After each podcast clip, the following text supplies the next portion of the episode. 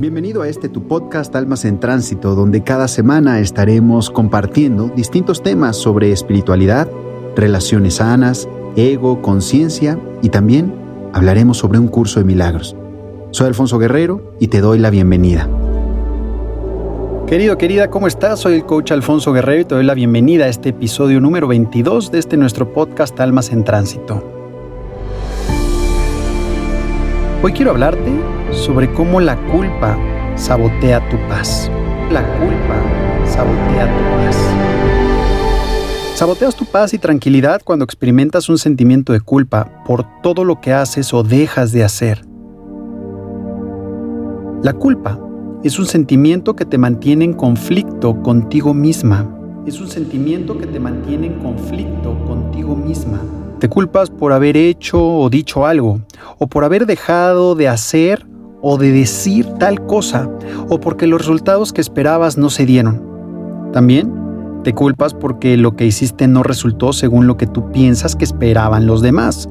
La culpa se manifiesta en ti de diferentes formas, en las que prevalecen tus miedos a sentirte rechazada por supuestamente herir a los demás o juzgada por pensar y actuar de una determinada manera. La culpa te hace sentir menos de lo que eres. Te impide avanzar porque te hace creer que eres incapaz de lograrlo. Todo lo que produce la culpa en ti sabotea tu tranquilidad. La culpa sabotea tu tranquilidad. ¿Cuál es la relación que existe entre la culpa y el ego? ¿Cuál es la relación que existe entre la culpa y el ego? La culpa está asociada a las creencias inconscientes sobre ti misma, las otras personas y el mundo. Estas creencias están sesgadas por el ego. Hacen que sientas, pienses y actúes guiada por lo que crees que se espera de ti. Tus pensamientos se crean en función de las ilusiones y velos que el ego ha construido para desconectarte de tu verdadero ser. La consecuencia es que permaneces alterada, vives con miedos y esperas un castigo por tus acciones. El sentimiento de culpa te mantiene separada del amor propio y del de los demás. Y eso justamente es lo que el ego quiere, la separación, no la unidad. La separación, no la unidad. ¿Cuántas son las razones por las cuales sientes culpa? ¿Cuántas son las razones por las cuales sientes culpa? En primer lugar, por la crianza y la educación que tuviste basada en juicios, en competencia y amenazas. Un pensamiento que refleja este tipo de crianza es, por ejemplo, aunque la relación esté mal, una mujer de bien tiene que permanecer casada por sus hijos. Una segunda razón es la búsqueda de aprobación y el amor de los demás.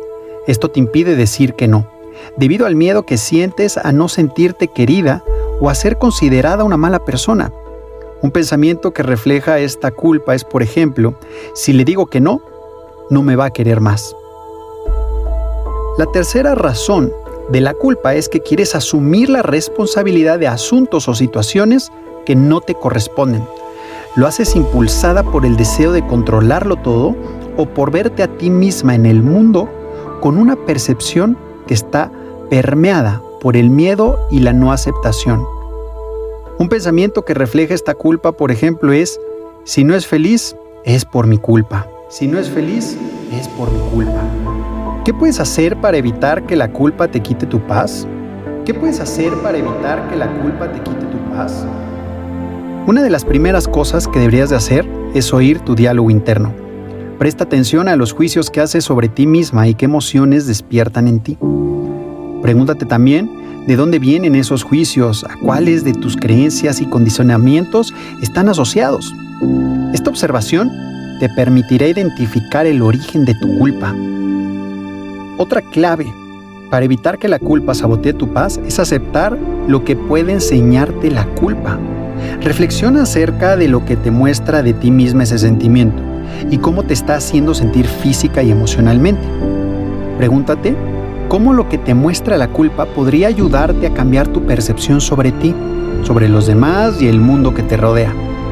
Por último, acepta que hay situaciones que no están bajo tu control o bajo tu responsabilidad. Por ejemplo, No te castigues por querer cambiar un comportamiento o hecho del pasado en el que supuestamente debiste actuar de una u otra manera para evitar que ocurriera. No puedes cambiarlo ni con toda la culpa del mundo. Perdónate y elige estar en paz en el presente. Perdónate y elige estar en paz en el presente. Querida, querido, espero que te haya gustado este capítulo y que hayas entendido que la clave para liberarte de la culpa es perdonarte por aquello de lo que te has culpado.